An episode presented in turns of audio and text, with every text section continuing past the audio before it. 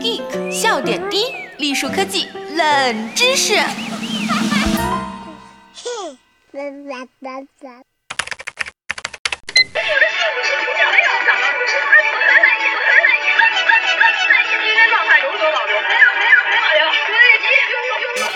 亲爱的小伙伴们，大家好，我是本期主播浅草菲菲。里约奥运会从开始到现在，我想最火的人，大家大概都知道，那就是中国游泳运动员傅园慧了。她夺得了里约奥运会女子100米仰泳铜牌。在赛后的采访中，她对这个结果表示非常满意。其实回溯之前的奥运获奖记录，我们会发现，在运动赛事中，铜牌得主大多数都特别欢乐。甚至比得银牌的运动员还要开心。拿第三的人为什么会比拿第二的人还要开心呢？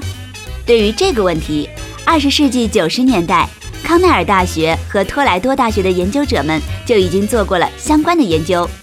他们调查银牌和铜牌得主对结果的满足度，并且分析了两者差异背后的原因。有一种想法叫做反事实思维。放在奥运得奖牌这个例子来说。就是银牌得主在得到银牌的时候会觉得，哎呀，还差一点就是金牌了，不开心；而铜牌得主呢，更可能会觉得，哎呀，差一点就得不到牌牌了呀，幸亏有个铜牌，太高兴了。这种思维在我们每个人身上都非常常见，而令我们产生反事实思维的经历也往往有一些共同点。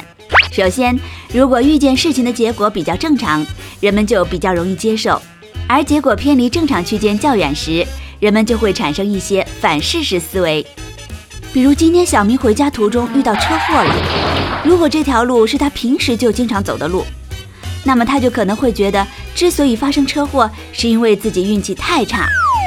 但如果这条路是他偶尔走的一条路，那么他就可能会觉得，是因为自己走了一条不常走的路。虽然客观来讲，两条路发生事故的概率可能都差不多。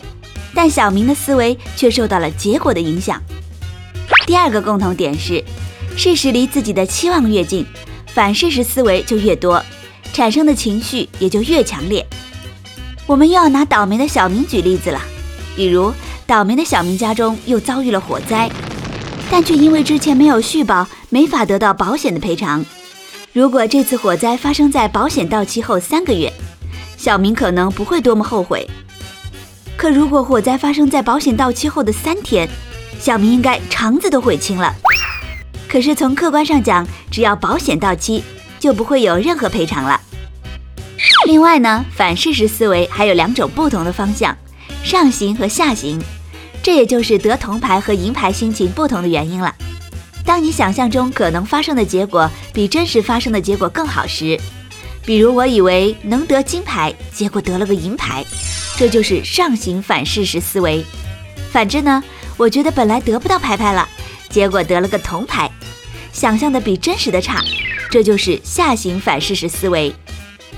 研究者们在一九九二年巴塞罗那奥运会之后，请了二十名不知情的人员，对十八位铜牌得主和二十三位银牌得主的领奖情绪进行评价。